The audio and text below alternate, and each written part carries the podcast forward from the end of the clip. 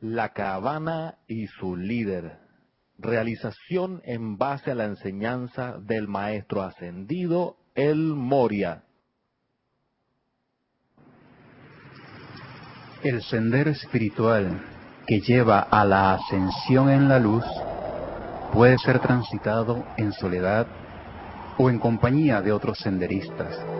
Algunos escogen ir por su cuenta, caminando a tientas, avanzando con incertidumbre, confundiendo muchas veces la meta con elementos naturales del camino, con espejismos de la mente y tardando un sinfín de días y horas de frío y vacilación debidos a la imperfección humana que de cada tres pasos falla dos. Otros, sin embargo, emprenden el arduo viaje a casa en compañía de peregrinos de diversos orígenes que unen sus empeños con una visión grabada con fuego en el corazón. Y hay aún un tercer grupo de almas, escasas a lo largo de la historia, aquellas que, luego de haber llegado al sol que su espíritu anhelaba, encendidas por el amor divino, escogen volver su luz a los hermanos y hermanas que recién comienzan la travesía. Estos son los líderes de la caravana espiritual. Ahora, sentados junto al Maestro ascendido el Moria, alrededor de una fogata, escuchamos cómo Él nos abre su corazón y nos cuenta lo que vivió en su encarnación como el rey mago Melchor, quien, en pos de la estrella crística del Maestro ascendido Jesús, se sumó a una caravana para cruzar el desierto. ¿Alguna vez se han unido ustedes a una caravana para cruzar los intransitados seriales de los desiertos? Sí, algunos de ustedes lo han hecho. Yo una vez me uní a una de tales, siguiendo a una estrella, esperando encontrar un Cristo, y fui recompensado. Recuerdo bien las preparaciones del líder de esa caravana, quien estuvo de acuerdo en aceptar, bajo ciertos términos, a peregrinos de las diversas partes del mundo que escogían unir sus fuerzas, para después, una vez alcanzada la meta, seguir sus respectivos caminos. Recuerdo cuán fiero era este líder. Recuerdo haber pensado en aquel tiempo que este tipo no tenía corazón ya que en mi mente consciente yo no tenía una memoria del desierto, de los páramos y las condiciones de la naturaleza que se le habrían de requerir a la encanijada forma del cuerpo físico que soportara.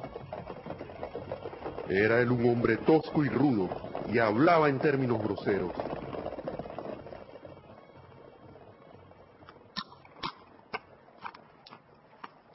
Ok, los que quieren unirse a esta caravana tienen que hacerme caso en algunas cosas. Primero que todo, ¿alguno de ustedes lleva puñal? ¿Ah? ¿Lleva puñal alguno de ustedes? Oye, tú, barrigón, muéstrame tu puñal, quiero verlo. Y tú, flacuchento, también. Quiero ver si esos puñales son de verdad. ¿Ah? A ver, quiero que me muestren los puñales que tienen. ¡Oh! ¡Ese puñalito! ¡Oh! Eso parece un cubierto de cocina, no hacer nada con eso el desierto. Un puñal. Que llevemos un puñal ahora para allá. No, no, no, no, no, no, no puede ser. ¿Para qué es un puñal? Es mejor morir sobre el puñal que desearte en el desierto. Si llegaran a debilitarse, ya que nosotros no podemos parar, tenemos que seguir nuestro camino Mm, ¿Por qué nos tiene que tratar así ese tipo? ¿Qué se cree? Mm, ¿Y este tipo cuándo fue la última vez que se bañó? Míralo cómo come. Debajo de las sedosas vestiduras llevan protección contra el calor del sol del desierto. No quiero que nadie se caiga de insolación en la implacable marcha hacia adelante, ¿ok? Nosotros no podemos parar a esperar a nadie. Cada uno lleva su propia agua. Esta es una caravana grupal. en la que cada uno viaja con lo que tiene. Nadie depende de otro. Ay, no, así no voy entonces. Nadie depende de otro. Cada uno depende de sí mismo. El que quiera ir y volver, que haga caso. El que no, mejor que se quede atrás. Yo no voy a esperar a nadie. ¿Me están oyendo? ¿Qué le pasa a ese tipo? Mejor me quedo. Guarda tus cosas por ahí. Este tipo no se va a dar cuenta. Mm, yo no voy a hacer caso a ese señor. Nada. O algunos escondieron sus bienes materiales en las pieles en lugar de agua. Y todos murieron en los desiertos. Aquellos de nosotros que nos sujetamos a su consejo, permanecimos con la caravana hasta el final, mientras que los huesos de los otros continúan aún hoy blanqueándose bajo el sol del desierto. ¡Avancen! ¡Oh, oh, oh! ¡Vamos, avancen! ¡Oh, oh, oh! ¡Avancen, avancen! ¡Muévanse! ¡Oh, oh, oh! Los burlones camellos se levantaban sobre sus renuentes patas. Los fieros caballos mordisqueaban los frenos. Los pesados elefantes avanzaban lentamente, al tiempo que el ho, ho, ho del líder resonaba a través del corazón y del espíritu.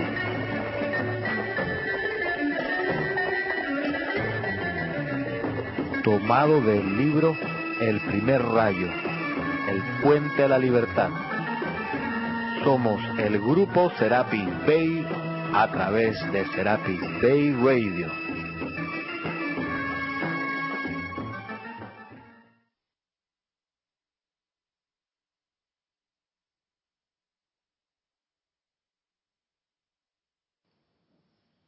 Hola a todos, saludos, bienvenidos a este espacio, la vida práctica del yo soy. Mi nombre es Nereida Rey y la magna y todopoderosa presencia yo soy en mí reconoce, saluda y bendice a la presencia yo soy en todos y cada uno de ustedes.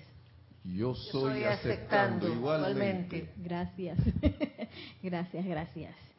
Y hoy hemos introducido la clase con ese radioteatro de, yo no sé cuál, qué año fue eso que lo hicimos, pero hace bastante tiempo ya. Estábamos en la otra sede en San Francisco y, y es un radioteatro que es una de esas enseñanzas que no pasan de moda del maestro ascendido del Moria, un maestro tan lleno de amor, de bondad, que son de esos maestros que, que, que pusieron plata en la bolsa por nosotros, que cuando nosotros eh, trastabillamos, porque esto es una dispensación, todo esto es una dispensación, y qué se requiere para una dispensación, que hay un maestro ascendido que diga y que bueno, si esta gente se equivoca y usa mal esa cosa, bueno, yo pongo de mi energía de vida para transmutar lo que ellos, las metidas de pata, si ellos se gastaron, le di 100 dólares a Nereida y se gastó toda la plata en galletas y chocolate y no hizo lo que tenía que hacer. Entonces él tiene que venir a pagar por las galletas que yo me compré, las galletas y los chocolates. y ese es uno de los grandes maestros de amor. Él con Lady Nada fueron de los que fueron a hablar al tribunal kármico y que, que se descargue el conocimiento y uso del fuego sagrado a la humanidad. Y gracias a él y a la amada Lady Nada, que personalmente dijeron, si ellos se desbocan, pues nosotros pagamos, pues. Eh, ellos hicieron ese voto personal por nosotros, así que son seres de mucho, mucho amor. Entonces tiene así como la portada los ojos intensos, porque por mucho tiempo se creyó que no se oye. ¿Se oye? Por mucho tiempo se le tuvo, ahora sí, se le tuvo a él como un maestro muy severo y ay Dios mío ese señor es como un tú sabes no un estricto que no me a él y el maestro ascendido Serapis Bey tenían esa fama. Pero si uno realmente los conoce y empieza a involucrarse en sus enseñanzas lo empieza a invocar uno siente un amor muy muy grande de, de este maestro Y antes de que vayamos al decreto, para los que están en casa, si quieren pueden ir buscando el libro del ceremonial volumen 1 en la página 137, que después de esta introducción que voy a hacer aquí del libro El primer rayo, vamos a hacer el decreto 8.4, fuerza y pureza del Moria. Eh, y miren lo que dice el maestro ascendido del Moria. Amados amigos de luz y amor, yo soy el caballero que tiene la responsabilidad de sacar los pequeños bajeles individuales de cada uno de ustedes fuera de las aguas poco profundas y llevarlos al profundo mar azul. Un poeta, tremendo poeta. ¿Qué significa eso? Que a veces uno está chapoteando así en la orilla de lo más cómodo, ¿no? Entonces dice el maestro, mi responsabilidad es sacarlo de ahí, llevarlo a mar adentro, papá, donde se de verdad se navega y de verdad yo tengo que saber nada y de verdad yo tengo que saber navegar. No ahí en la, en la, así mojándome los pies en la orilla. Entonces, eh, él por eso es que él tiene mucho del primer rayo, porque es un impulso, un impulso que nosotros podemos aprovechar del amado maestro porque esa es su responsabilidad. Por eso es que él fue de los que pidió que se nos enseñara a, manejar el fuego sagrado. Porque que bueno, ya esta gente, ¿cuánto tiempo más vamos a estar dando vueltas ahí, enredados? O de verdad hace, aprender lo que vinimos a aprender en esta escuela, que es todo eso del amor y del fuego sagrado. Es quizás sensato y expedito que yo permanezca por un tiempo detrás del velo humano, ya que es, una medida de protección tanto para mi corriente de vida como para las suyas. Me esforzaré en hablarles informalmente para darles una comprensión de cuál es el designio detrás de este empeño de el puente a la libertad, de por qué fue traído adelante y para qué propósito deseamos sostenerlos.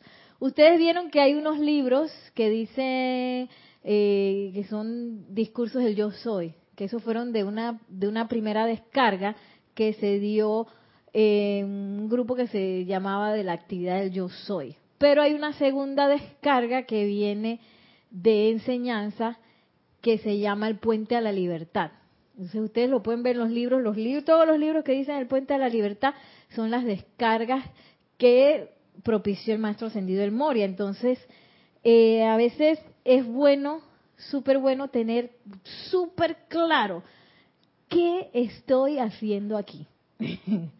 Porque esto no es un club social, a pesar de que hoy yo los amo, me encanta cuando los veo, disfruto de su compañía, hablamos, conversamos, disfrutamos, pero ese no es el propósito original.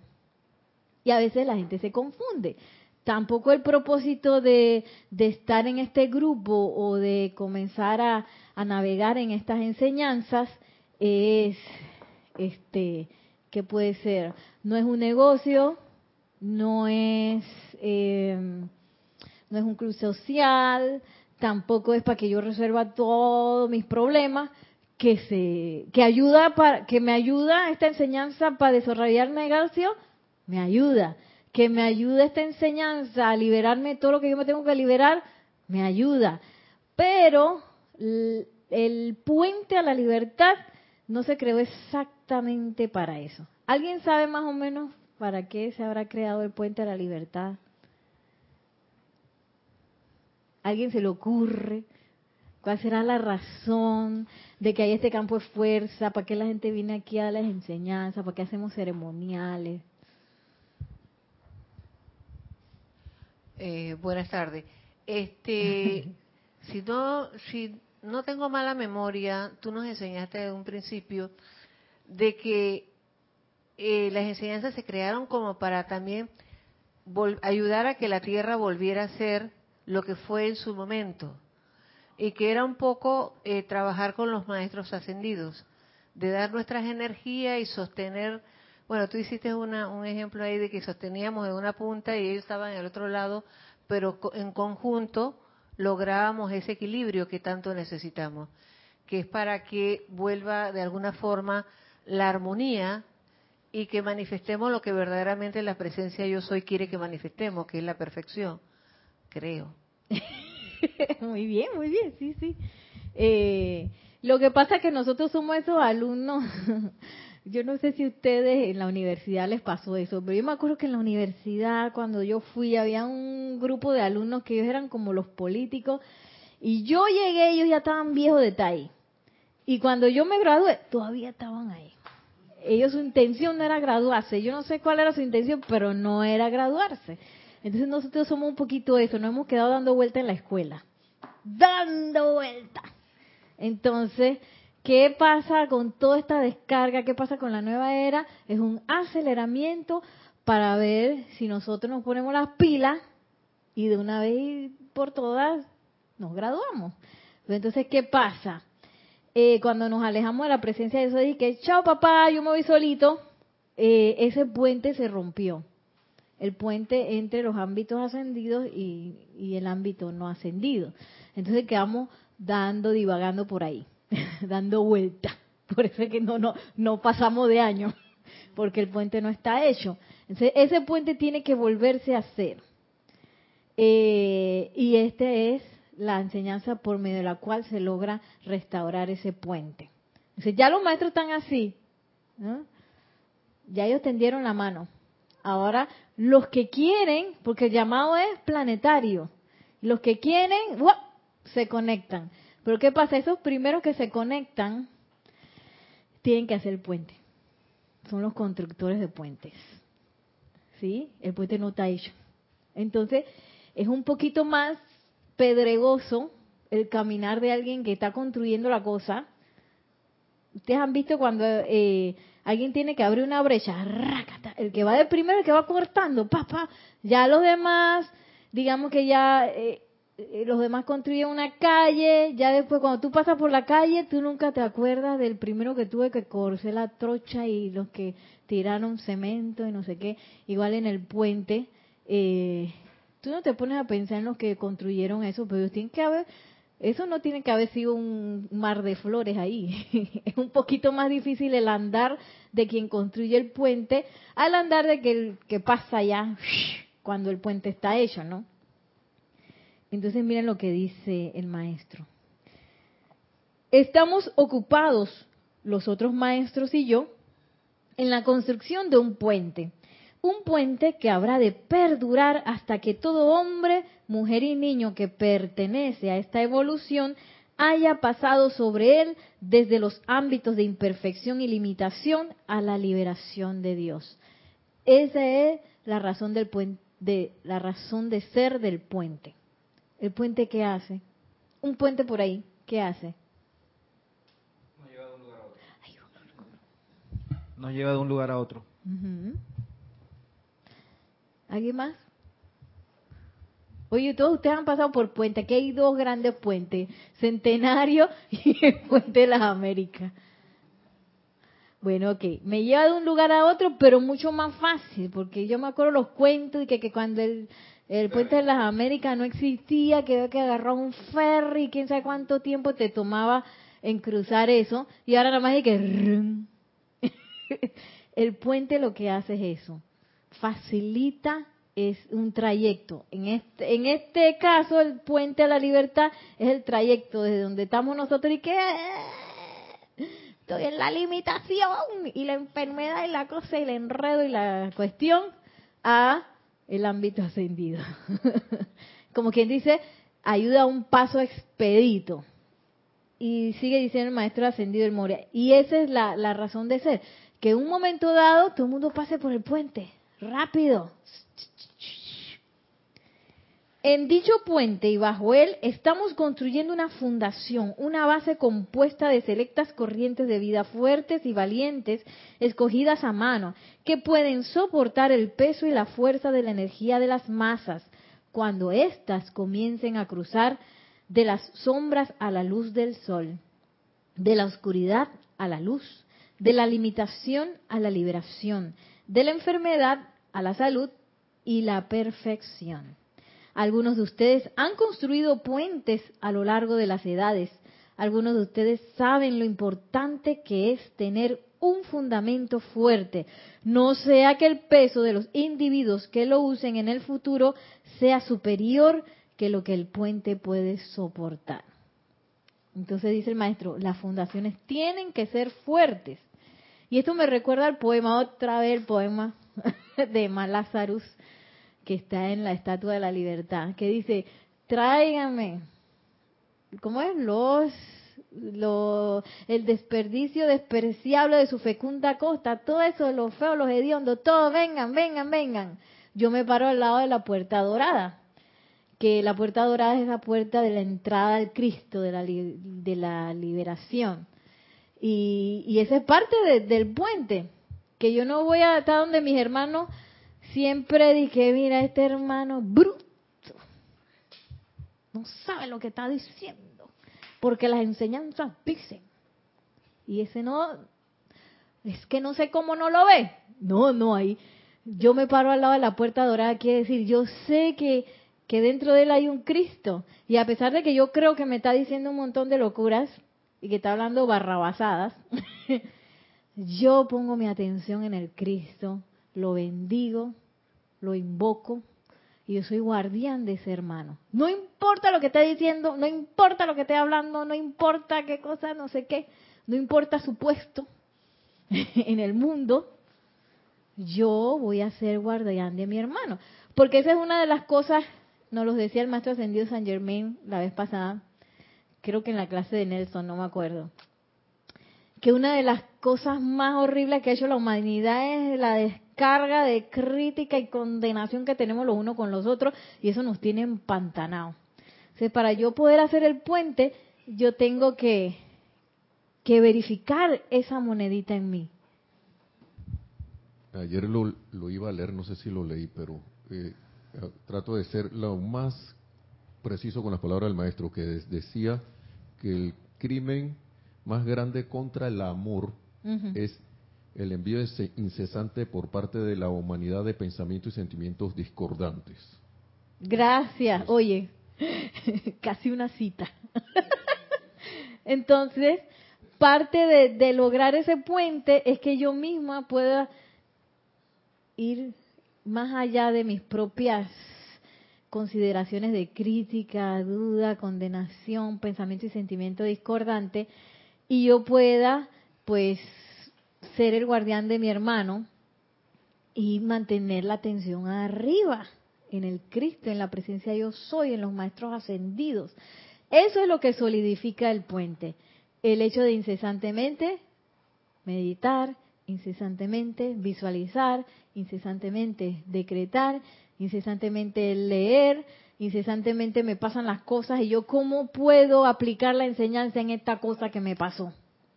Cada vez con mayor rapidez. Eso es lo que solidifica el puente. Y, y un poco para irme atrás eh, del radioteatro que escuchamos, allá habían qué cosas les, les llamó la atención del radioteatro. Habían como unos puntitos ahí. Es que no me acuerdo el radioteatro. Lo que escuchamos al principio. La caravana y su líder. Ajá. Que había un señor que hablaba bien feo. No, sí me gustó esa parte donde aquellas personas que pensaban en las cosas materiales y las guardaron en sus... Eh,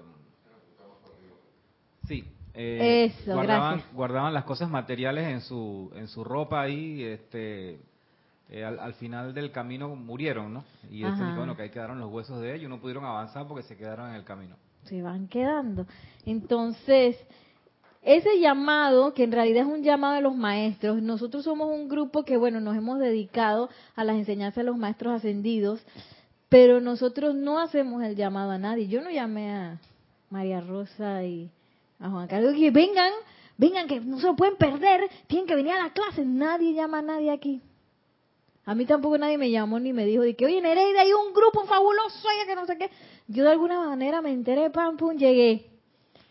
Eh, porque este empeño no es el empeño del grupo no ascendido de humanos Serapis Bay del grupo, no. Este grupo es del maestro ascendido Serapis Bay. Entonces, pese a nosotros el grupo seguirá. Claro, se necesita gente no ascendida comprometida. Pero el hecho que, por ejemplo, yo decida en un momento dado irme o, me caí y me revolqué en, las cosas humanas y quedé por fuera de cosas, eso no quiere decir que el grupo va a perecer o que todo el mundo se va a salir o que no, no, porque es que cada quien es responsable del llamado de su corazón. Es como una conexión que uno hace con la presencia de yo soy y los maestros, una conexión de amor. Que si bien todos nos amamos, que si bien este, también respetamos y, amamos a nuestra directora que tiene, va un poquito más adelante de la, de la caravana y está viendo otras cosas que uno no está viendo y hay un respeto y un amor bien grande. El hecho de que yo esté en la enseñanza de los maestros ascendidos no depende de ella, no depende de nadie. Por eso es que dice, eh, tiene que traer todo el mundo, trae, su propia agua. Ahí dice que, ¿cómo que dice? Que nadie depende del otro. Y también la parte esta que donde dice que hay unos que se escondieron los bienes materiales que no sé qué. ¿Qué quiere decir eso? Cuando uno entra a esta cuestión, uno se va dando cuenta de las antiparras que uno tiene. que uno tiene cosas por ahí vestidas y algunas son más fáciles de enfrentar, hay otras que uno espera un poquito más, pero eh, y, y, sobre todo las antiparras que tienen que ver con el contacto humano, las relaciones humanas, y que si yo tengo una antiparra con Nelson, una desaveniencia, y yo no resuelvo eso, lo más probable es que la descarga de energía vaya a ser que yo en un momento dado me, me, tenga que ir porque este no voy a haber resuelto eso. Y cuanto a más energía, esas cosas se, se pueden empeluchar un poquito más, entonces más le duele a uno y que no sé qué. Entonces, por eso es que tú tienes que tener puñal, la espada, para matar eso de raíz, sin piedad Simpia, yo tengo esa antiparra y está Pilato y que tú tienes toda la razón, Nereida, porque esa persona te miró mal y después te dijo que no sé qué y después yo sabes que tú te sentiste y dice Barrabás y que está comiendo Barrabás y que comiendo, poniéndose gordo, porque es el más luto de la de la de la libertad. Entonces yo tengo que agarrar eso y cortarlo de raíz pase lo que pase, ¡ra! con la espada de llama azul y con la llama violeta. Y si todavía veo que queda un resabio, vuelvo de nuevo y le doy y le doy y le doy hasta que eso yo pueda percibir la magia del perdón, en donde eso hace así. Y tú dices, ay, a mí qué me pasó, yo en qué momento tenía una antiparra con Nelson, ya ni me acuerdo. Ay, mira, pero si él es tan amable, tan lindo. Ay, me saluda y oye, yo pensaba que él me miraba mal y era que le dolía el estómago, ¿ves? Sí. Y empiezan a pasar esas cosas que tú dices, ¿en qué momento yo pensaba que aquí había una desaveniencia? Estoy bien lo que era Pilato que me tenía enredada, yo misma, mis percepciones. Por eso el puñal, no vaya a ser que me dé la cosa, tengo que agarrar un puñal y matar eso de raíz, de raíz hasta que se vaya. Sí, porque a veces lo hacemos que, pero mentira, nada más le hicimos como una mantequilla así. no, no, no. Si uno siente que todavía la cosa está ahí, voy de nuevo y agarro un maestro, porque el maestro hace memoria. Tú sabes que yo estoy sintiendo que esta cosa no está funcionando. Tómame de la mano y enséñame cómo es que se hace esto, porque tú dijiste que nosotros debemos aprender uso, eh, conocimiento y uso del fuego sagrado, enséñame hasta el final. Sí, no me quedo con la cosa ahí a medio palo, porque en el momento que viene la ola, me voy yo con la ola y que sí que no sé qué, que estaba con no sé qué. Y ellos dicen, marchamos.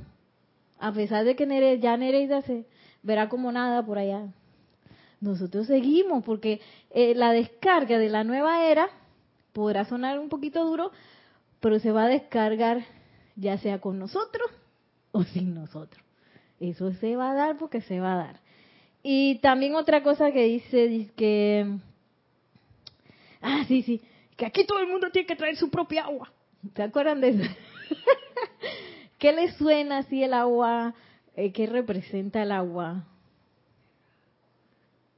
En el agua representa el mundo emocional. Mm. Todo el mundo tiene que tener su agua lista. Si yo estoy con mi agua en pantana, pues no voy a lograr cruzar la caravana. ¿Sí? Tengo que saberme aquietar. ¿Te ibas a decir algo? O si no, o si la desperdicio, sintiéndome como a mí me da la gana, cuando la cuestión es esto, eh, guardar la armonía, eh, la felicidad, el júbilo, el entusiasmo, pero me dejo llevar por lo que estabas hablando hace un rato de que hay a la desaveniencia con otro, o de repente vengo con sentimientos, como se hablaba ayer de la, en la clase de autolástima, de pobrecito yo, llega un momento, y cuando uno llega así, llega un momento que piensa que nadie lo, va a ayudar. Y se siente de que, ah, me siento mal, nadie me mira, nadie no sé qué. Y llega un momento que esa agua, como tú dices, se empantanó. Eh, me eh, llevé agua, pero empantanada. Yo digo, contaminada. Contaminada.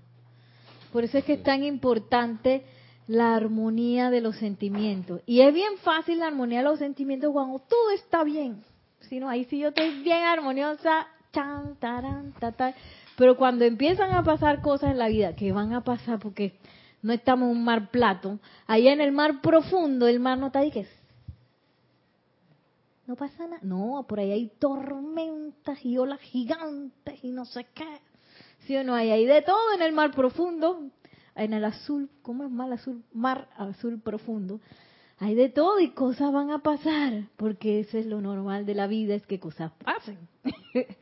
la cuestión es, en esos momentos en donde la cosa se pone así, ¿cómo hago yo para sostener mi armonía? Si yo pongo mi atención en lo que va a decir Pilato, lo que va a decir Barrabás, lo que está pasando, lo que dice el otro, eh, en la apariencia, en la situación, me hundiré en las aguas y me comerán las bestias. Eso lo dimos la vez pasada, ¿se acuerdan?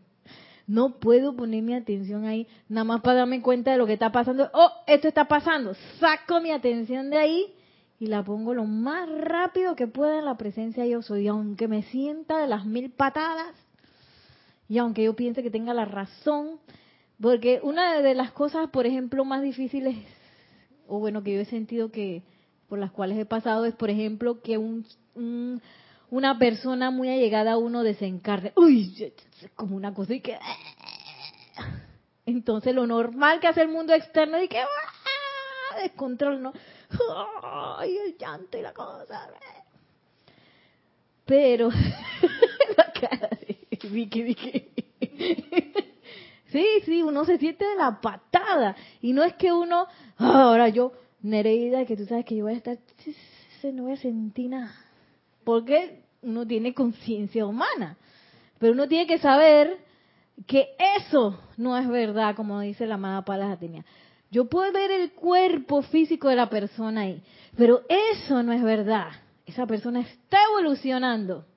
Y en vez de ponerme ahí, y claro que uno va a meter sus cambios, uno mete sus cambios porque le entra la lloradera y le entra la cosa, pero uno sabe y uno hace el decreto. Una de las cosas más maravillosas es decretar, eh, hacer los decretos de, del arcángel Miguel para cuando una persona desencarna y que está cerca de uno. Eso es algo como hermosísimo, porque yo no puedo explicar, es como que uno siente la, el regreso de la energía de esa persona y el amor y una conexión de amor muy linda. Entonces tú te das cuenta y que, ah, esta cosa es verdad, esto es verdad. No me están echando cuento. A mí me pasó cuando trascendió mi mamá el año pasado. Ah, mira. Entonces me acuerdo que nosotras llamamos a Kira que qué podíamos hacer, porque entonces ella nos, nos dio los decretos para que nos de alguna forma hacer presencia confortadora, cuando estábamos acá en el Jardín de Paz, que estaba toda la familia y todo, nosotras comenzamos, una en la esquina y la otra en la esquina, a hacer los decretos. Oye, la paz, eso era como de todo el sufrimiento, era como que hubo un momento que era una, una reunión social. Todo el mundo contento, todo el mundo, y todo. Sí, cambió como cuando llueve y, para, así mismo. Y hasta nosotras mismas este, sentimos una paz porque María tenía de alguna forma estaba preocupada de cómo yo iba a evolucionar con la pérdida de mi mamá. Aunque ella ya me venía preparando, mamá, la abuela ya vivió, ya, ya hizo muchas cosas y todo eso, ella estaba este, preocupada por mí, pero cuando hicimos los decretos y que lo hicimos con tanto amor, era como que era de alguna forma era como hasta mi mamá creo que se, se e, este este se normalizó, yo creo, no sé, algo sucedió así. Claro, claro. Y eso transcurrió. Y tú puedes creer que desde el día de ahora que mi mamá mis hermanos cuando se acuerdan y van a verla es como con felicidad. Con felicidad. Así es. Esa es mi experiencia. Le doy gracias a Padre y gracias a Kira. Sí, a mí también me ha pasado igual. Es una cosa, a veces yo pienso que se me fue la mano, porque la gente termina echando chiste y riéndose en la cosa y que, pues, se están pasando de la cosa. sí, y, y eso es bueno para la persona, la persona necesita seguir adelante. Necesita seguir adelante, no está de que no te vayas, agarrándole el pique, no te vayas. y la persona y que está bien, pues no, claro, por menos si te aman, por menos de de déjate a ti trasquilada ahí, que oye, me va a quedar un ratito que me agarre el pie, no sé qué. Y uno lo que está haciendo es retrasándole el tránsito a esa persona. Cuando lo primero, lo que más necesita es que asienta el amor de uno y, la, y el amor es liberación. Así lo dicen los poemas esos de que andan por ahí y que si te, ¿cómo es? Si lo amas, déjalo ir, que si vuelve y regresa, no sé qué historia. no sé bien el poema, pero dije, que si amas de verdad, tú lo dejas ir, ¿no? Eso es. Porque el amor no es que, que te voy a tener yo aquí a lo mío y que de todas maneras, con no qué. No, el amor es libre y porque soy libre estoy contigo. Y caminamos juntos. Entonces, y esa es una de las cosas que uno se puede dar cuenta ahí en ese momento, que es un momento de iniciación, que es un momento en el que yo bien podría decir, este es mi momento, yo tengo todo el derecho de perder la armonía aquí y me voy a... Y no que llorar esté malo en esos momentos, claro, uno tiene que llorar y todo eso, pero uno también tiene que saber salir del hoyo negro. que justo ayer estaba hablando Yari de eso en la clase de, Nelson porque ese es un hoyo negro que tú te vas y que y pero tú tienes que saber salir lo más pronto posible. Y esa es parte de yo cargo mi propia agua, yo soy responsable de mi mundo emocional, que uno me va a agarrar y me va a arrebatar y le voy a decir a todo el mundo que tú, todos ustedes son feos, por decir algo. ustedes todos son feos, feo, feo, feo, feo. O no, como decía Kiko, chuma, chuma. ¿Se acuerdan de eso? Va a decir a todo el mundo, chuma, chuma. Porque a veces uno le entra la loquera. Sí, uno piensa que todo el mundo está contra uno. Yo he pasado por eso, en el trabajo, con los amigos, no sé qué. Y en ese momento tú tienes que reconocer a quién. ¿A quién tienes que reconocer ahí? Te estoy viendo. Ah, ese es Barrabás hablando, es Pilato. No, el Cristo, el Cristo no se va a poner en eso y que chuma, chuma, qué ridículo, no se pone, no se pone en eso. el Cristo lo único que le interesa es crecer en amor. Es lo único que le interesa. Todo lo demás, sí que me dijo, sí que no sé qué, que el otro, que no sé cuánto, eso no le interesa. Esas son cosas de Pilato, de la política y la cosa. Ahora, yo puedo educar a Pilatos porque Pilatos, la personalidad es un vehículo. Y yo lo tengo que reprogramar, porque es mi vehículo. Esa es parte de la reprogramación esa, es aprender a diagnosticar cuándo le está entrando la locura del político corrupto y que en ese momento yo lo convierta en un de esos, eh, ¿cómo sería? Un, un gobernante divino. que ¿Qué hace el gobernante divino? Dobla la rodilla, baja la cabeza y se rinde ante la presencia. Y pregunta, magna presencia yo soy, ¿qué es lo que hay que hacer aquí? Y se calla la boca y espera la respuesta. Ese es lo que yo tengo que educar a Pilatos a hacer. Y cuando me da la locura es que sí, o me entra la, la tristeza, ah, porque, no sé, fulano me viró mal. sí, a veces puede ser hasta una... Recibí un WhatsApp que me dio, ¡qué rabia! a veces por un WhatsApp, eh, Vicky, me ha pasado eso. Y que, ¡ah! WhatsApp del trabajo, sobre todo, y que, ¡ah! espérate, espérate, espérate, espérate. Hay que respirar. Gracias, Padre, por el WhatsApp y que no me lo dice de frente, porque... por lo menos tiene uno un buffer ahí de respirar y después uno se enfrenta a la otra persona de que mira, que no sé qué. después que escondiste a Pilato, que cállate, íncate, íncate, íncate. Otra cosa que me llamó la atención fue que el líder de la caravana le dice a la gente que esa ropita de seda se me la van quitando y consigan una cosa que los proteja del sol y del calor del desierto. Porque no van ahí vestidos de seda, ya se van a quedar chamuscados. y esa es parte de, de esa piel gruesa que uno necesita para caminar en el sendero ascensional. Que no a la primera iniciación te que eh, me voy. De ah, ese maestro está muy ácido. O que sentí que más empecé a sentir todo diez veces más fuerte las sensaciones y que y yo dije me voy porque este Mahacho está muy intenso y no. Ok, estoy percibiendo cosas que pasan, no sé qué, lo que me pasó a mí el año pasado con la madre esa la libertad, que hubo muchos momentos así tan controversiales en mi vida en donde yo tenía que tomar una decisión entre Pilato y el Cristo.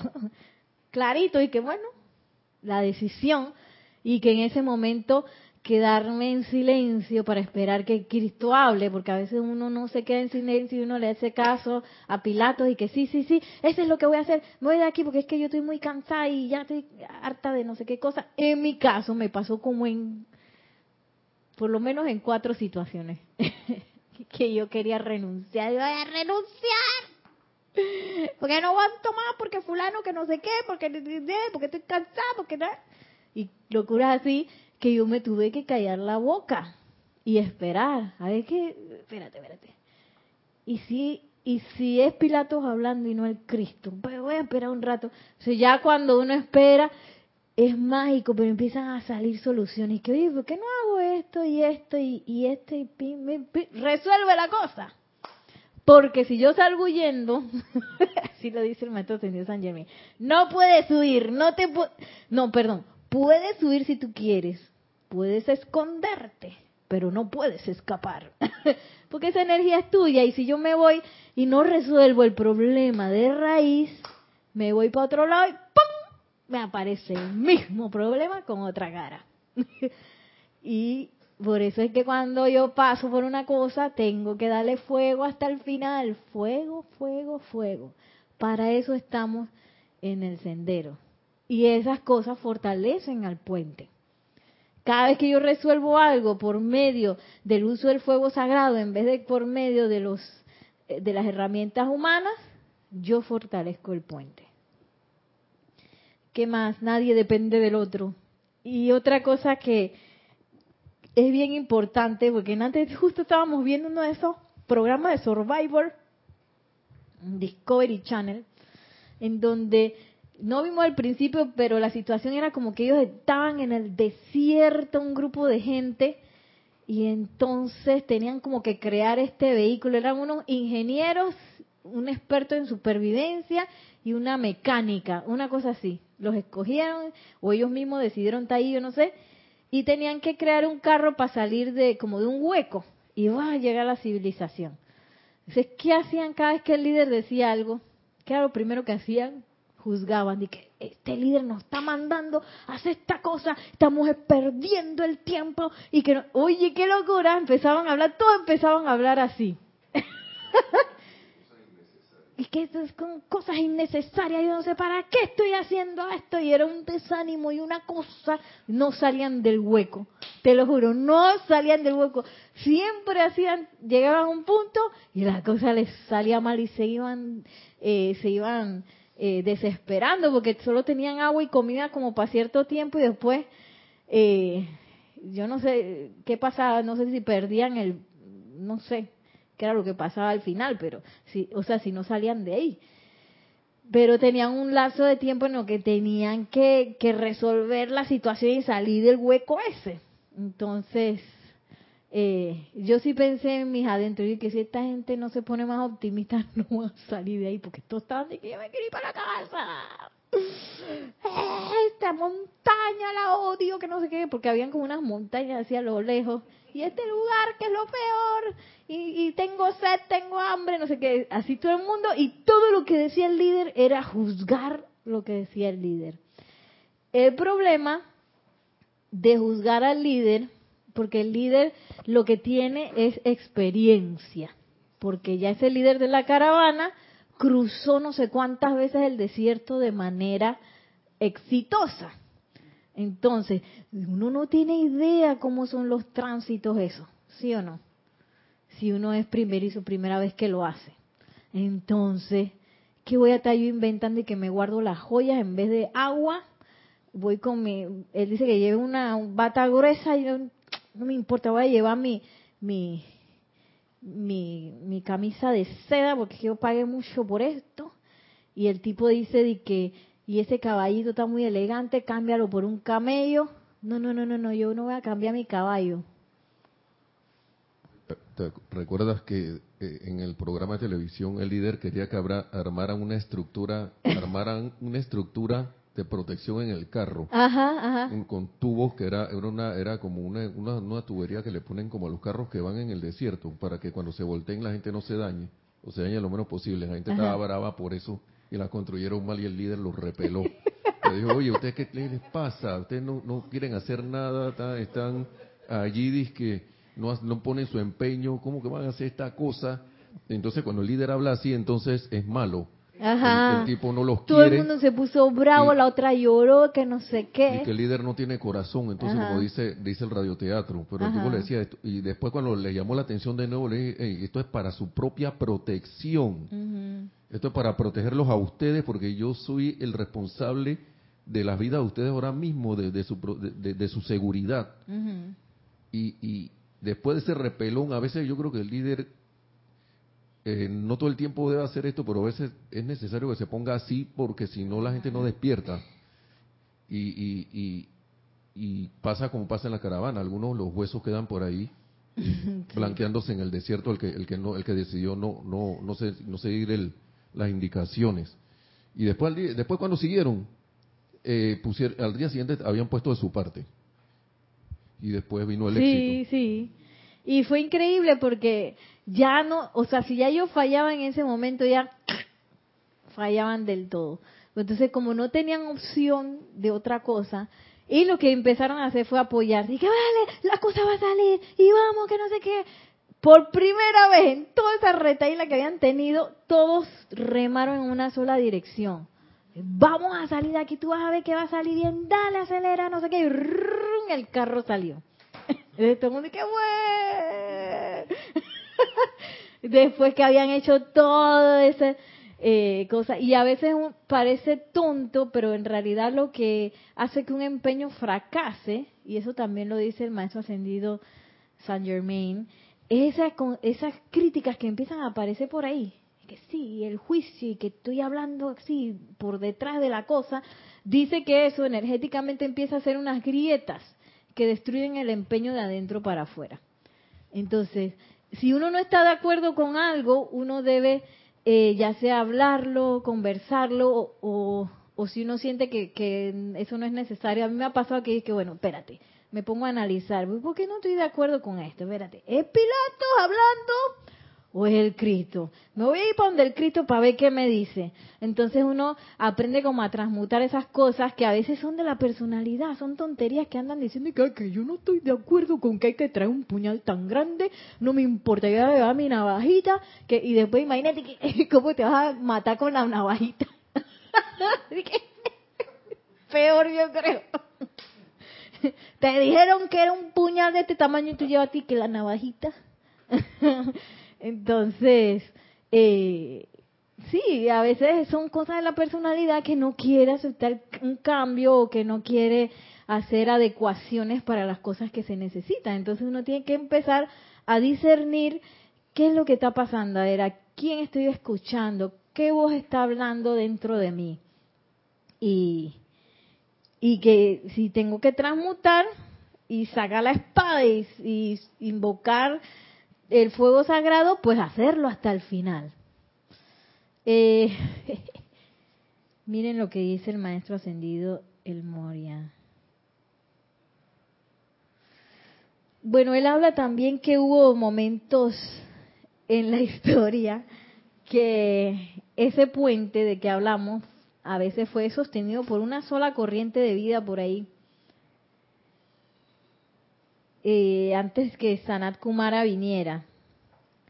¿Todo el mundo sabe quién fue Sanat Kumara? que Sanat Kumara. Eh, Sanat Kumara es un señor de Venus que él en el momento en que, porque la tierra ya estaba toda rescalcitrante, nadie estaba mirando para arriba, sino eso era pura, ya la edad de piedra, todo el mundo cavernícola. barrabasada por todos lados. Y entonces nada más había como un hilito, así, un hilito. Era lo que sostenía y que la llama triple. Nos habíamos alejado tanto que nada más nos quedaba un hilito. Entonces ya estaban diciendo que, oye, tú sabes que esto no funcionó, vamos a quitarle la corriente a esta gente y bueno, que regresen las chispas divinas y eterializamos, ¿no? Eh, y nos Sanat Kumar y dije que le preguntó a la esposa, a la señora Venus, oye, Venus, ¿tú me apoyas que si yo me voy para la Tierra un par de miles de años,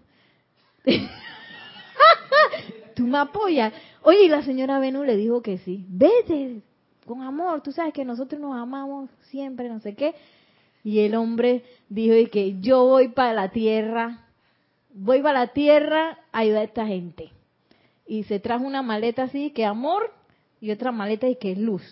Y se vino que y se vino para la tierra y que y entonces entonces lo primero que él hizo fue empezar a fortalecer lentamente, que ese es el Señor del mundo, esa conexión que nosotros tenemos con la presencia, para que no se nos disipara ahí de tan cavernícola que estábamos. Y lo segundo que hizo fue empezar a, emanar amor a ciertas personas.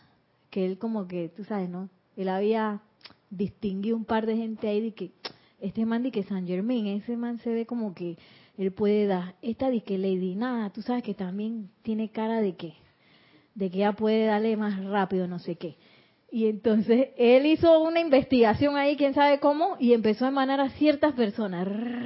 Y esas personas de tanto amor empezaron a despertar y que, ay, amor. Y eventualmente se graduaron de la escuela y ascendieron. Y esos son los que conforman la gran hermandad blanca. Gracias al amado Sanat Kumara. Entonces, eh, ¿yo por qué estaba hablando de eso? ah, sí, sí. Porque luego el puente se fue fortaleciendo gracias a que empezó a ascender gente y empezó pues a crearse la gran hermandad blanca y todo eso. Entonces,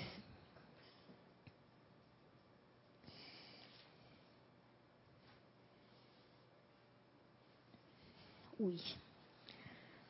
Ah, Dice así, cuando nuestro gran señor Sanat Kumara vino de Venus, su primera actividad fue la de magnetizar mediante su propia luz del corazón las almas durmientes de los guardianes de la raza que desafortunadamente se habían unido a la evolución dormida a la cual se habían comprometido a cuidar. Mediante el amor, Sanat Kumara atrajo en sus cuerpos sutiles, mientras que las vestiduras físicas dormían, a estas almas que una vez se hubieran parado ante el trono del Eterno para dar la promesa o voto a la vida de liberar a esta evolución a estos guardianes les, habló como solamente Él puede hablar, hasta que sus corazones se llenaron de amor por la humanidad de la tierra y reentraron a sus cuerpos al despertar con el deseo profundamente determinado de estimular el fuego divino de la humanidad de la tierra y enviar dichas energías para recrear el puente de luz.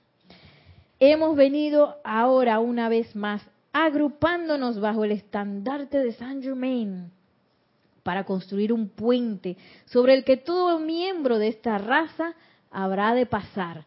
No solo los millardos que están actualmente regodeándose en el sueño de los sentidos encarnados, sino también los millardos que están esperando la oportunidad de reencarnar, algunas cuyas, algunos cuyas creaciones son tan pesadas que moverían a la misma tierra de su eje si fueran admitidos antes de que se les hiciera un lugar mediante la remoción de otra alma que está encarnada en la actualidad. Durante un año les hemos instado e implorado y amado, pero ahora nos movemos hacia adelante con aquellos que escojan venir. Y es bien importante entonces saber que esto es una escogencia, que yo estoy aquí porque me gusta, porque yo siento esa conexión con la presencia de yo soy, con los maestros, con el empeño ¿Y por qué yo estoy aquí? Debo saber mi motivación. ¿Por qué yo estoy aquí? ¿Qué es lo que me está llamando? A lo mejor el maestro Serapis Bay te agarró una noche y que, hey Vicky, ¿tú no quieres venir para el grupo? Y Vicky dice, sí, dale maestro, voy para allá. Hasta que se le cayó el libro a Vicky. o fue donde Brenda y que Brenda, llégate. Y Brenda y que sí, voy para allá, no sé qué. Y, y entonces esa conexión con la presencia de yo soy y con los seres ascendidos es lo más importante y lo que lo que eh, debe sopesar en un momento dado cuando me pasa algo.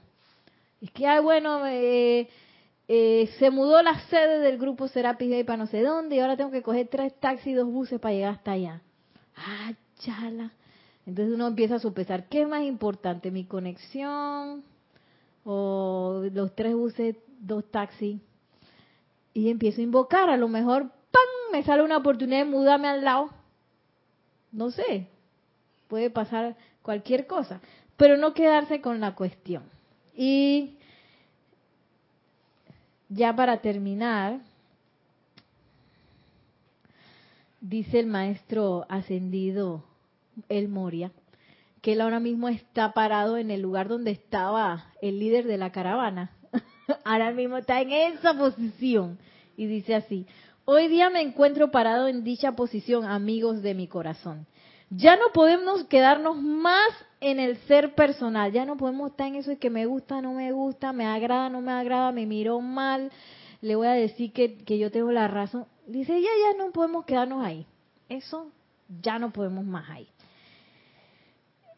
Vamos para adelante a construir un mundo en que la perfección sea el destino de todo hombre el sonido espiritual del fuego de mi corazón inspira a aquellos de ustedes que desean cabalgar conmigo en este servicio. A quienes escojan permanecer atrás, les digo, ustedes cruzarán sobre el puente que nosotros construiremos algún día, con toda la seguridad del caso, con mucha comunidad y con mucha más paz. O sea, no le dice a, los que no quieren venir, no le dice que allá, allá tú revuélcate en las aguas de... No, es que oye, ya llegará tu momento, ¿no? Amor sobre todo. Yo no puedo forzarlos a estar entre aquellos que son los constructores de puente, cuyos mismos cuerpos son sacrificados a las tareas, cuyas conciencias son abiertas a la casi sobrehumana descarga desde nuestra octava.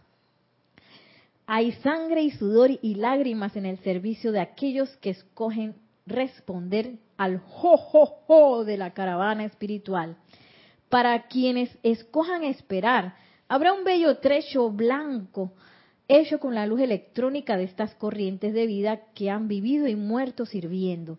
Dicho puente se sentirá suave a sus pies, será seguro y el furioso torrente abajo no representará peligro alguno para ustedes. Alguien que ha ido antes se habrá parado hasta el cuello en dicha agua y quizás fue arrastrado por el bramante fluir de las mareas. Estos últimos son los hombres y mujeres que son los constructores de esta era. Aquellos de ustedes que están listos han recibido mi consejo individual y colectivo, así como también la oportunidad. Hagan uso de la misma si les da la gana. Nosotros marchamos. Mis amados, habiendo comunicado ya mi mensaje, quiero asegurarles que yo también me he desarrollado, lo cual era un ingrediente esencial para mi descarga, un lado más dulce. Por eso que decían que este man es un intenso. No, pero ya, ustedes lo van a invocar y ustedes se van a ver que es un señor de puro amor. Dice que él ya desarrolló, o sea, él tuvo que desarrollar ese lado más dulce, porque es primer rayo y que vamos para allá, pero ya no está tan, tan, tan ácido como, como el líder que escuchamos en antes de la caravana. que ese puñalito que parece un tenedor de cocina, que bota eso. Ya quizás te dice, oye, ese, ese cuchillo, ¿no? Que mira, aquí hay otro. si quieres, tienes a bien, puedes usar el otro. Pero, que, pero si no se te van a blanquear los, los huesos en el desierto. Eh, he hablado oficialmente y ahora les hablo como amigo. Los amo. Los amé lo suficiente como para pararme ante el Mahashohan e implorarle que me diera la oportunidad de contactar a algunos de ustedes y probar que hay corrientes de vida encarnadas que pueden creer en inteligencias que no tienen medios ni maneras de alcanzar las conciencias externas a través del velo, excepto a través de un instrumento tal como él lo permitiera. Comprometí mi vida una gran reserva de mis energías personales enjazadas renuentemente, ya que yo soy un hombre nacido libre y he escrito incontables palabras enjazadas, enjaezando las energías de mi mundo para inducirlos a ustedes a entender. Entonces, es importante reconocer que es lo más importante, es esencial saber cuál es la motivación de uno de participar pues de las enseñanzas, de las actividades y también estar seguro que tanto el maestro ascendido del Moria como cualquiera de los maestros en el momento más horrible de uno, si yo lo invoco, él va a llegar así. Porque eso es parte de la dispensación. Parte de la dispensación es que en este momento, que antes no pasaba, antes era de que la ley oculta, que te decían una metáfora y tú y que, ¿qué será eso? Ahora nosotros tenemos teléfono, nombre, apellido de los maestros, todo. Cosa que cuando me da la ñañara, la ñañara aquí en Panamá es que te da como un colapso ahí nervioso, asustadizo, tristeza, cualquiera de esas acepciones, ira, eh, susto, cada vez que me da eso, yo me aquieto lo mejor posible y tiendo el puente. Maestro, entonces cuando uno hace ahí, uno se da cuenta que ya la mano estaba tendida. Pero tengo que tenderlo. El maestro no va a venir y que se va a meter en tus problemas de todas maneras, aunque tú no quieras. No, porque ellos son, ellos son eh, nobles de corazón y los nobles piden permiso. A ver, señora, usted me permite entrar a su casa. Entonces, si uno dice, sí, pase adelante, ellos pasan. Y uno va a que quítese de ahí que voy a entrar, resolvete eso. No. Así que por eso es que hay que hacer la invocación y, y sabiendas que nosotros estamos, todos, todos, todos, eh, una vez que empezamos a decretar, una vez que empezamos a leer los libros de los maestros, estamos protegidos y invocamos por esa protección. Y, y, también eh, eh, cada vez que guardamos la armonía estamos rodeados de toda, toda esta radiación. Entonces no hay miedo ya de que de que hoy me, me van a comer las alimañas que, que surjan por ahí de cuando de cuando uno empieza a invocar el, qué sé yo, la llama violeta, porque hay, hay personas que dicen, no, que, que empecé a invocar la llama violeta y ahora todo se me revolvió. Bueno, eso quiere decir que la tienes que seguir invocando. y a veces, pero eso cada quien lo va a, a comprobar. A es tan hermoso que yo siento como si hubiera una pared Claro, después que uno está invocando y poniendo la atención, invocando y llamando y visualizando y amando y dejando a Pilatos caos y escuchando al Cristo, o sea, después que uno está haciendo todo eso, uno siente como una pared donde vienen las cosas y se disolvió y tú no sabes ni qué fue lo que pasó ahí. Gracias, Padre, porque esas cosas necesitan venir. Pero eh, también uno hace, hace la labor, la labor de mantenerse mantenido, con la atención en alto, con la mano tendida. No que yo dije, bueno, destendí la mano y que, ay, ¿por qué será que me estoy ahogando? Oye, pero si no te agarraste la mano, ¿qué pasó? ¿Qué es lo que pasa cuando uno se revuelca y cuando terminaste a la orilla todo revolcado y que ¿Verdad que se me olvidó? Solté la mano. Lo bueno es que tú puedes volver en cualquier momento a sostener de nuevo esa mano que, que consolida el puente. Y esa mano se sostiene solamente a través del amor. Solo a través del amor. Y bueno, los invitados mañana hay una gran oportunidad de, de pues dar más luz a este bendito planeta Tierra, transmisión de la llama del retiro del Arcángel Zadkiel y la Santa Matista, el retiro sobre Cuba. Eh, mañana, ¿desde qué hora? Gracias. 8 y 30 de la mañana, hora Panamá. Si usted quiere participar, escribe a kira.com ella le puede mandar el PDF que donde está todo el libro de transmisión de la llama de el retiro de del señor Zadkiel. Y esta va a ser una nueva aventura. Tomémonos de la mano de los maestros ascendidos, claro que sí. A ver, a maestro ascendido el Moria, llévanos a ese mar azul ahí con el amado arcángel Zadkiel la Santa Matista. Vamos a esa nueva aventura que sí o sí va a traer cosas maravillosas a esta tierra, porque, como decía el amado gran director divino, ustedes creen que nosotros somos de mentira y somos más reales que ustedes. ¿Y qué pasa? Que a veces uno cree que, ay, eso todavía como es un mito. No, no, no, no, no, no, no. Pero bueno, cada quien en su propia experiencia necesita comprobar eso. Porque en el momento que lo comprueba, que verdad, gran director divino, usted tiene razón. Ustedes son más reales.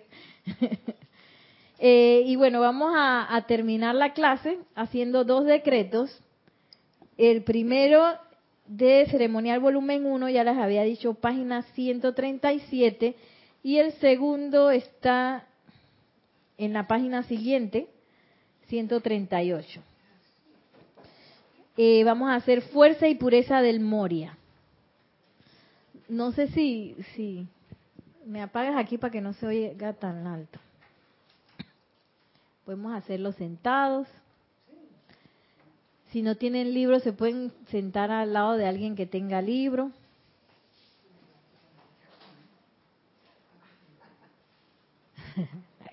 Ustedes también pueden allá en casa buscar el libro Ceremonial Volumen 1, página 137. Decreto 8.4, Fuerza y Pureza del Moria todos, con el pleno poder y autoridad de la magna presencia de Dios, yo soy, por cuenta del poder magnético del fuego sagrado en nuestros corazones y en el nombre de Jesucristo ascendido, te invocamos, amado Maestro ascendido El Moria.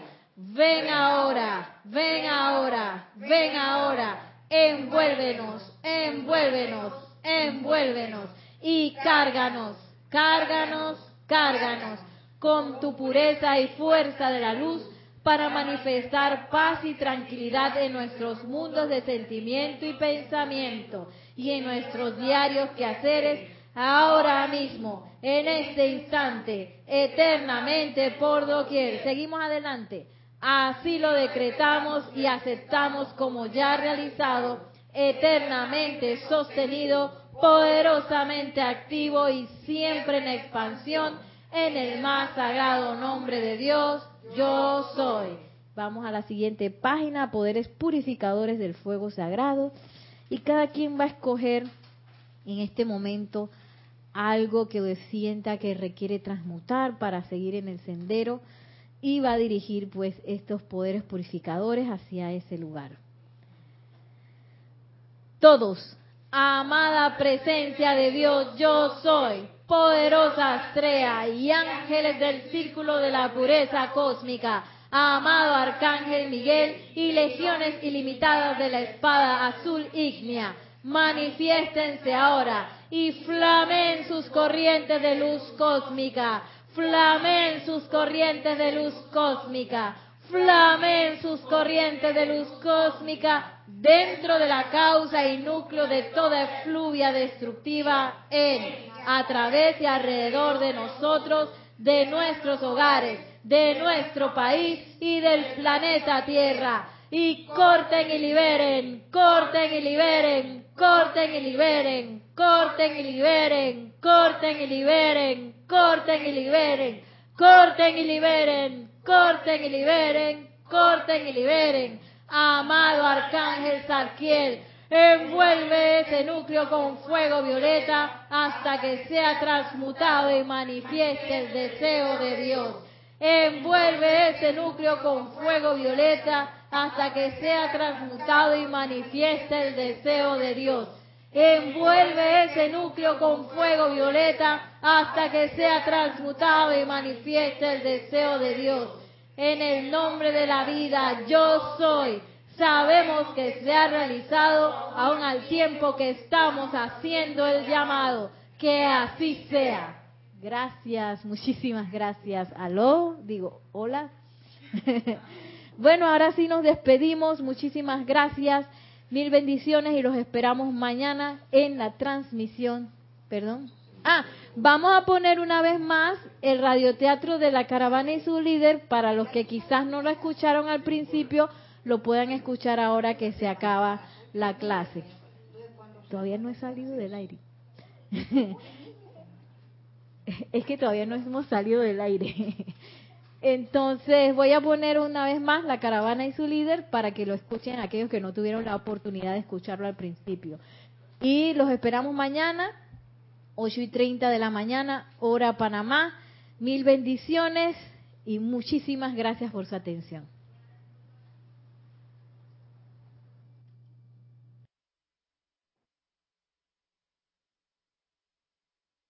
La caravana y su líder realización en base a la enseñanza del Maestro Ascendido, el Moria.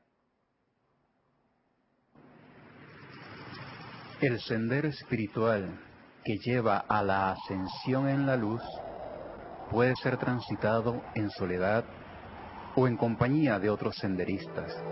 Algunos escogen ir por su cuenta, caminando a tientas, avanzando con incertidumbre, confundiendo muchas veces la meta con elementos naturales del camino, con espejismos de la mente y tardando un sinfín de días y horas de frío y vacilación debidos a la imperfección humana que de cada tres pasos falla dos. Otros, sin embargo, emprenden el arduo viaje a casa en compañía de peregrinos de diversos orígenes que unen sus empeños con una visión grabada con fuego en el corazón. Y hay aún un tercer grupo de almas, escasas a lo largo de la historia, aquellas que, luego de haber llegado al sol que su espíritu anhelaba, encendidas por el amor divino, escogen volver su luz a los hermanos y hermanas que recién comienzan la travesía. Estos son los líderes de la caravana espiritual. Ahora, sentados junto al Maestro ascendido el Moria, alrededor de una fogata, escuchamos cómo Él nos abre su corazón y nos cuenta lo que vivió en su encarnación como el rey mago Melchor, quien, en pos de la estrella crística del Maestro Ascendido Jesús, se sumó a una caravana para cruzar el desierto. ¿Alguna vez se han unido ustedes a una caravana para cruzar los intransitados seriales de los desiertos? Sí, algunos de ustedes lo han hecho. Yo una vez me uní a una de tales, siguiendo a una estrella, esperando encontrar un Cristo, y fui recompensado. Recuerdo bien las preparaciones del líder de esa caravana, quien estuvo de acuerdo en aceptar, bajo ciertos términos, a peregrinos de las diversas partes del mundo que escogían unir sus fuerzas para después, una vez alcanzada la meta, seguir sus respectivos caminos. Recuerdo cuán fiero era este líder. Recuerdo haber pensado en aquel tiempo que este tipo no tenía corazón, ya que en mi mente consciente yo no tenía una memoria del desierto, de los páramos y las condiciones de la naturaleza que se le habrían de requerir a la encanijada forma del cuerpo físico que soportara. Era él un hombre tosco y rudo y hablaba en términos groseros.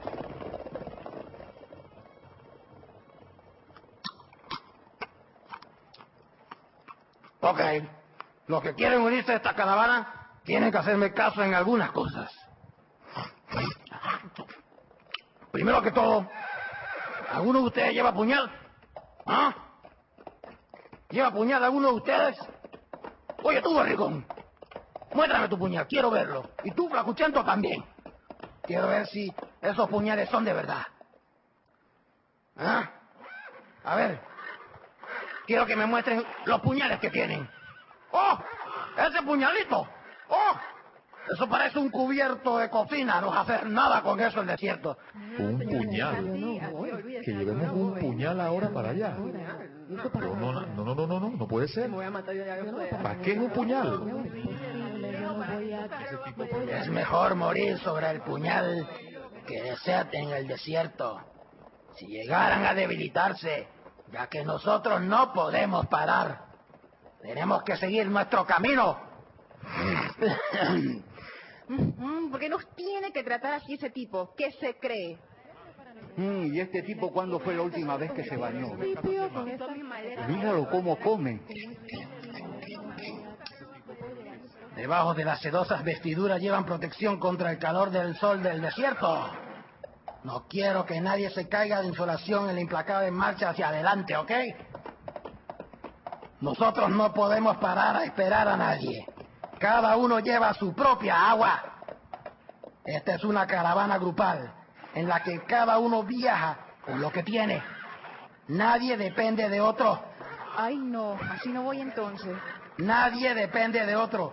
Cada uno depende de sí mismo. El que quiera ir y volver, que haga caso. El que no, mejor que se quede atrás. Yo no voy a esperar a nadie. ¿Me están oyendo? ¿Qué le pasa a ese tipo? Mejor me quedo. Guarda tus cosas por ahí. Este tipo no se va a dar cuenta. Yo no hacer caso a ese señor. Nada. Hubo algunos que escondieron sus bienes materiales en las pieles en lugar de agua, y todos murieron en los desiertos.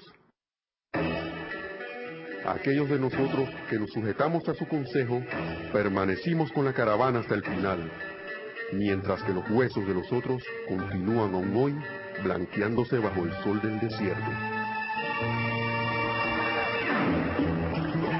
¡Avancen! ¡Oh, oh, oh! ¡Vamos, avancen! ¡Oh, oh, oh! ¡Avancen, avancen! ¡Muévanse! ¡Oh, oh, oh! Los burlones camellos se levantaban sobre sus renuentes patas. Los fieros caballos mordisqueaban los frenos. Los pesados elefantes avanzaban lentamente, al tiempo que el ho, ho, ho del líder resonaba a través del corazón y del espíritu.